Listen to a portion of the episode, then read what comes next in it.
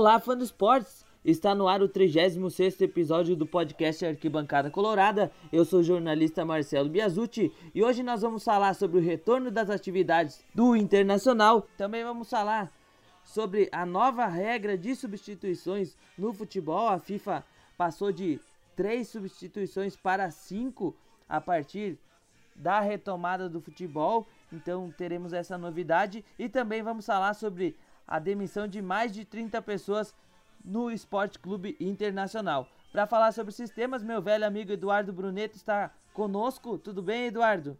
Tranquilo, Marcelo. E aí, ouvintes da Arquibancada Colorada, chegamos aí para mais uma semana e dessa vez a gente faz uma pauta atual, né, Marcelo? Depois de vários podcasts que a gente estava tendo conteúdos alternativos, conteúdos legais aí como relembrar o título mundial do Internacional, também falar de jogadores que passaram pela dupla, e, enfim. Hoje a gente fala de situações mais atuais do Internacional, como você pontuou aí. Isso aí, Eduardo Inter que havia retornado no último dia 5 às atividades, mas no sábado, dia 9, o governador Eduardo Leite suspendeu os treinos tanto do Inter quanto do Grêmio. O governador, que diferente de muitos líderes nesse país, tem tomado medidas de proteção, na minha opinião, corretas até aqui, tanto que o nosso estado é um dos que menos preocupa.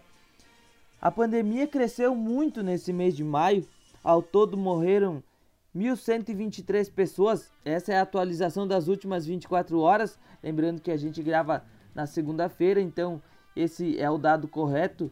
Infelizmente, a gente não gostaria, mas Terça-feira, quando vai ao ar o podcast, provavelmente esse número será maior. É um número muito alto e então eu presto aqui a minha solidariedade a todas as famílias que perderam os seus entes queridos e também aos amigos dessas pessoas, porque ah, nós moramos em uma cidade com um pouco mais de 20 mil pessoas, né, Eduardo? Aqui em Tapejara, próximo de Passo Fundo, que é a segunda cidade com mais casos de coronavírus do estado e a nossa cidade tem 20 mil habitantes. Esse número de mortes representa a metade da nossa população morta. Então, o retorno precoce, na minha opinião, da dupla Grenal foi muito mais por ganância. A gente ouviu uma declaração também do presidente do Grêmio dizendo que os clubes poderiam fechar, poderiam falir, mas voltar agora em meio ao pico da pandemia aqui no Rio Grande do Sul e também no Brasil.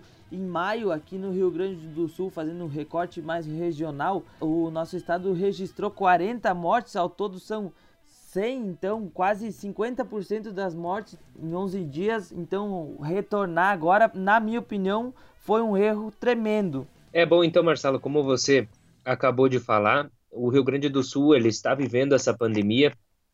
O Rio Grande do Sul tem uma taxa de 3,7% de óbitos. Em 2.808 pacientes confirmados até agora, no dia 11 de maio, nesta segunda-feira, onde a gente está gravando o podcast, tem uma porcentagem de 3,7% de pessoas mortas, ou seja, a cada 100 pessoas que contraem a doença no Rio Grande do Sul, cerca de 4 morrem. Então, é uma média ainda inferior à média nacional.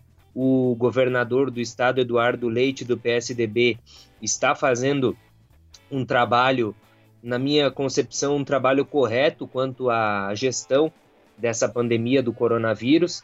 Ele está mantendo e analisando casos perante as regiões, então ele está classificando o Rio Grande do Sul em regiões e com base na taxa de contaminação está tomando as devidas providências, né? O que são as bandeiras vermelha, laranja, amarela, enfim, as bandeiras que representam a taxa de contaminação. Então, no Rio Grande do Sul haviam dois locais, duas regiões onde estavam em bandeira vermelha, que era a região de Passo Fundo e a região de Porto Alegre, a região de Lajeado. Na realidade, essas três áreas estavam em situação de calamidade, onde havia muitos contaminados. E o Internacional e também o Grêmio estavam em meio a essa pandemia. Desde o último jogo que o Internacional fez contra a equipe do São José, se passaram praticamente dois meses, né? Então, muitos clubes, mesmo não tendo uma situação tão difícil financeiramente, caso do Internacional, que vive uma crise financeira, mas não é nem de longe uma crise como vive Cruzeiro, Vasco da Gama, outros clubes, né?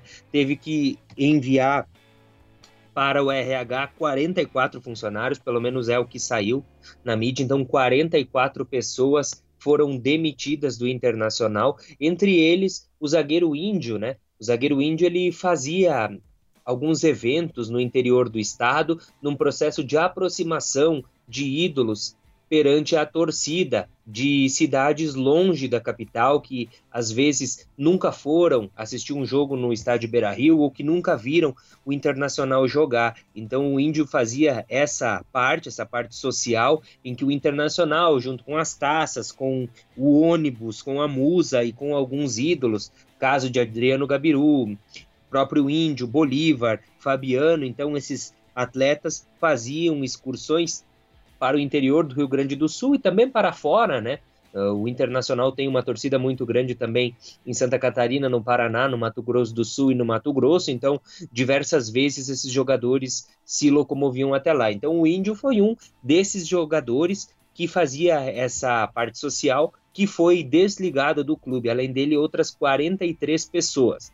E aí a gente se põe a pensar, né, Marcelo, um pouco, porque o Grêmio optou por não demitir nenhum funcionário, né? Muitos jogadores se reuniram e optaram por aceitar a diminuição salarial, contanto que nenhum funcionário, nenhum colaborador fosse demitido. Não aconteceu no Internacional e também em outras equipes, como no Flamengo, como no Vasco da Gama, as demissões estão acontecendo por causa dessa crise do coronavírus. Então, falando do coronavírus, como você citou, o presidente do Grêmio, Romildo Bolzan, disse que a situação provavelmente só se regularizará a partir de setembro, só que em setembro ele diz que o Grêmio não terá uma vida financeira até lá. Então, se o Grêmio, que é um time que vem sendo muito bem administrado financeiramente, não tem vida financeira sem uh, os recursos de jogo, então provavelmente nenhum outro clube no Brasil vai conseguir se manter. Então, muitos dirigentes estão pensando nessa questão: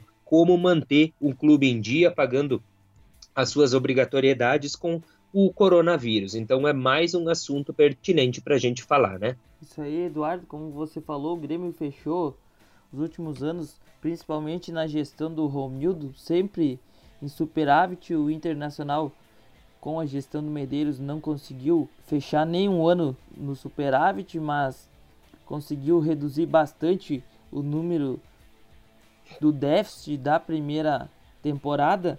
Então, saúde financeira dá para se dizer que só o Palmeiras tem hoje no Brasil, o próprio Flamengo que conquistou todas as, aquelas taças em 2019, gastou um monte em contratações, também demitiu funcionários, então nesse momento onde a gente esperava um pouco mais de bom senso dos mandatários, isso não foi visto e eu volto na parte onde a gente estava falando sobre o retorno das atividades.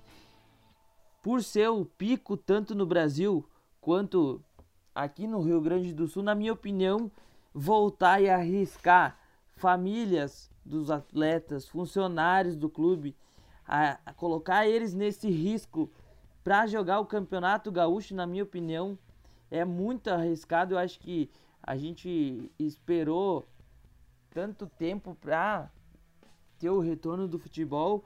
Eu, eu acredito que vai chegar um momento que eles vão ter que paralisar novamente o, os treinamentos e o retorno do futebol aqui no Brasil vai ser lá por setembro. É, Marcelo, então falando um pouquinho dos treinamentos, hoje no Brasil, acredito eu, que somente Internacional e Grêmio na Série A estão de volta aos treinamentos. Também a gente conseguiu ver uh, informações de jornalistas que o Atlético Mineiro também iniciará o treinamento, né?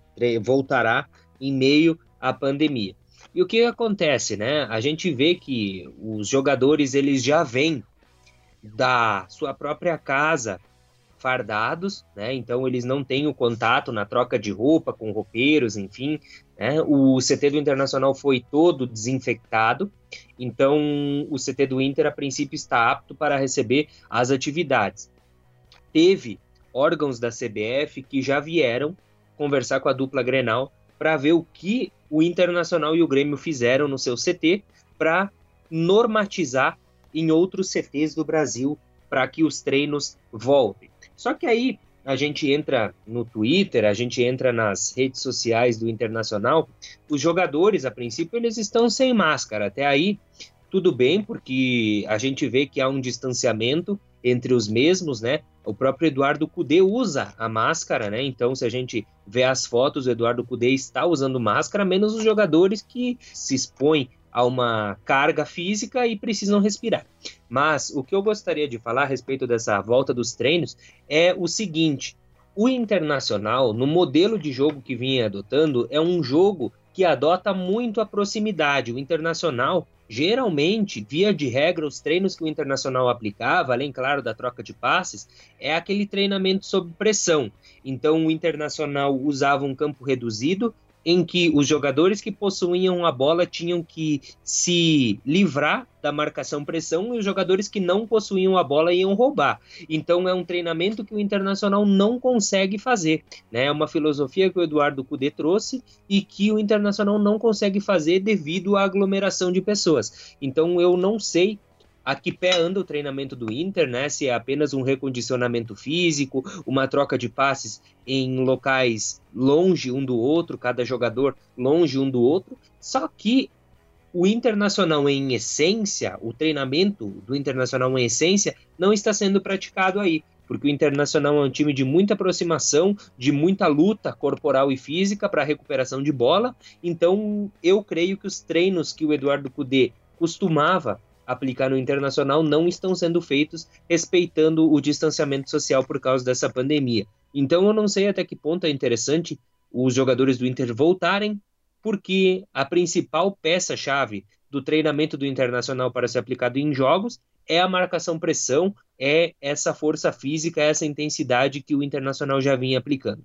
Então, para mim, não sei se é válida essa volta, mas o internacional garante que todas as medidas de saúde estão sendo aplicadas, todas as medidas sanitárias, e a gente aguarda as cenas dos próximos capítulos para ver se o Campeonato Gaúcho vai voltar, não vai voltar e como os clubes brasileiros vão reagir perante essa pandemia. Agora então vamos falar sobre a nova mudança da regra de substituições da FIFA. Lembrando que a FIFA antes permitia três substituições a qualquer momento da partida.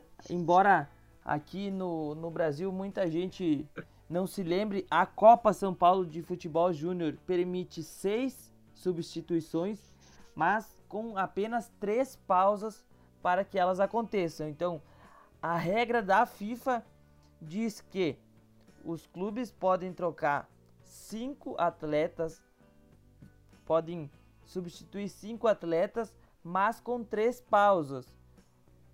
Então, posto isso, eu peço para ti, Eduardo, o que você acha dessa nova mudança? Lembrando que ela é uma mudança temporária apenas para essa situação emergencial do coronavírus, então permitindo os seus times a rodarem mais os seus elencos e quem sabe no futuro se essa essa alteração na regra dê certo, ela permaneça para sempre. É, então analisando por esse ponto de cinco substituições, para deixar claro novamente, é uma mudança temporária, provisória, em que permite cinco modificações por partida. Só que lembrando que elas têm que ser feitas em três intervalos de tempo. Então, você não pode parar o jogo quatro vezes, né? Você tem que parar o jogo no máximo três vezes. Isso para mim é uma coisa que vai revolucionar muito o futebol, essas cinco mudanças. Por quê? Porque os treinadores, via de regra, treinador nenhum mexe no primeiro tempo sem ter necessidade, assim, por expulsão ou por lesão. Então, esse é um medo que o treinador mundial acredito que tenha a modificação no primeiro tempo.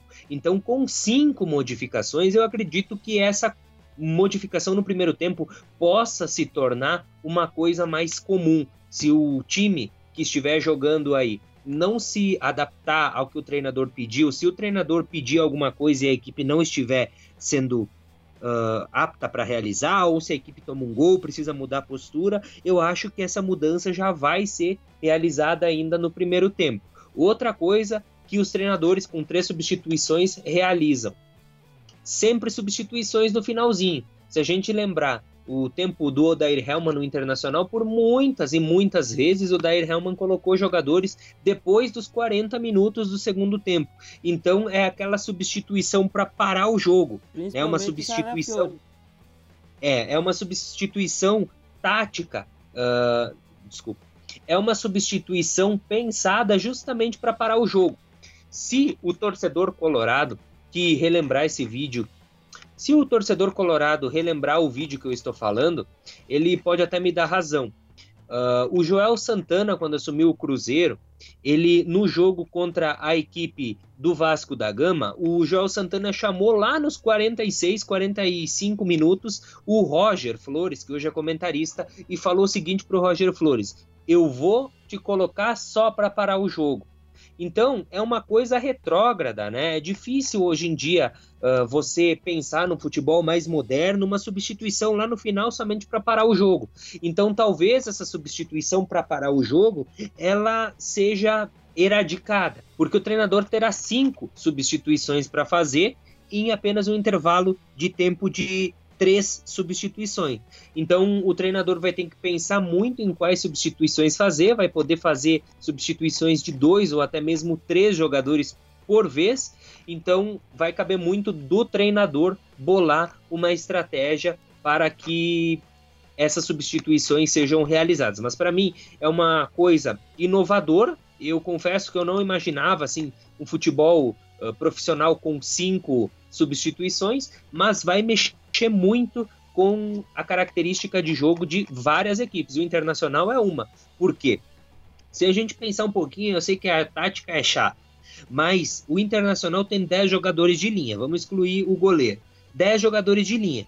Desses 10 jogadores de linha, os únicos dois que não exercem uma pressão são os dois zagueiros, né? Eles permanecem um pouco mais, mas os laterais, os meias e os atacantes, eles exercem a pressão. Então, oito jogadores vão ter que ser muito exigidos fisicamente. Aí entra essas cinco substituições, porque a gente estava falando até esses dias atrás sobre a marcação pressão, né, Marcelo?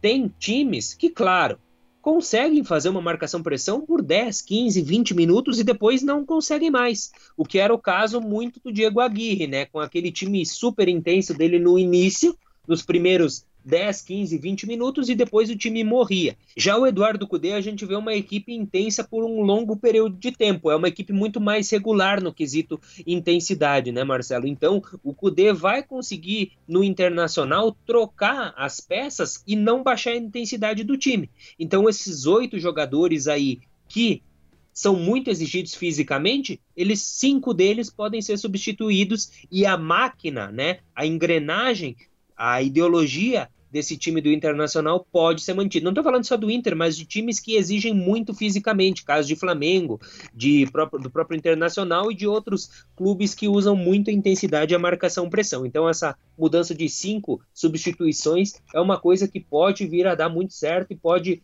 trazer muitos frutos positivos para as equipes que exigem mais fisicamente dos seus atletas. Isso aí, Eduardo. Agora eu vou dar a minha opinião sobre essa mudança. Como você falou, eu acho que a principal característica dessa nova regra vai ser proporcionar uma intensidade maior, como você falou, na partida. Então a gente vai poder perceber isso.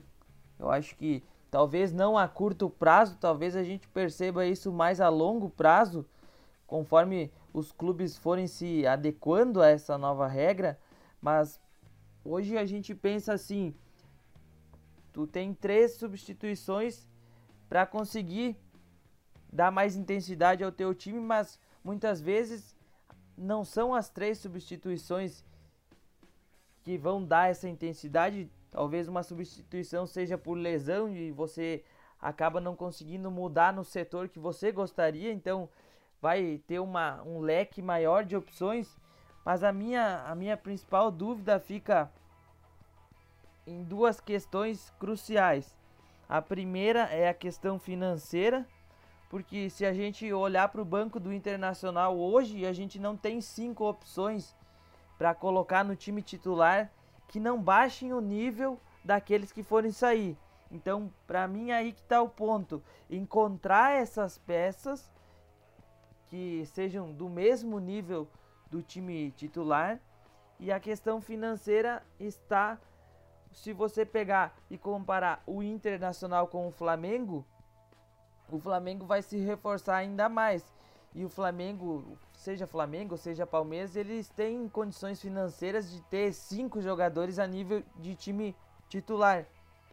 Enquanto outros clubes vão sofrer mais. Então, eu acredito que vai acontecer uma disparidade ainda maior dos times com poder aquisitivo e com grandes elencos em relação àqueles times também que brigam pela parte de baixo da tabela ou times que não possuem tanto aporte financeiro. A gente vai poder ver um jogo com uma maior intensidade, principalmente fora do Brasil, porque aqui no Brasil a gente pratica um futebol, na minha opinião, menos intenso do que na Europa. Então a gente vai poder perceber, principalmente o Liverpool do Jürgen Klopp. O Jürgen Klopp vai contratar cinco caras para no segundo tempo ele colocar e continuar dando intensidade no Liverpool que muitas vezes acabava sentindo, principalmente no segundo tempo. Então vamos encerrando o nosso podcast por aqui. Agradeço a tua presença, fã de esportes, agradeço a tua presença, Eduardo, e até a próxima semana. É isso aí, Marcelo. Um grande abraço para você, fã de esporte, você que nos acompanha no Arquibancada Colorada. Tenham todos uma boa semana e na semana que vem a gente volta para discutir mais sobre o Internacional, agora que o Internacional volta aos treinos, então a gente tem pautas mais quentes para a gente poder discutir. A gente volta na semana que vem. Um grande abraço e até a próxima.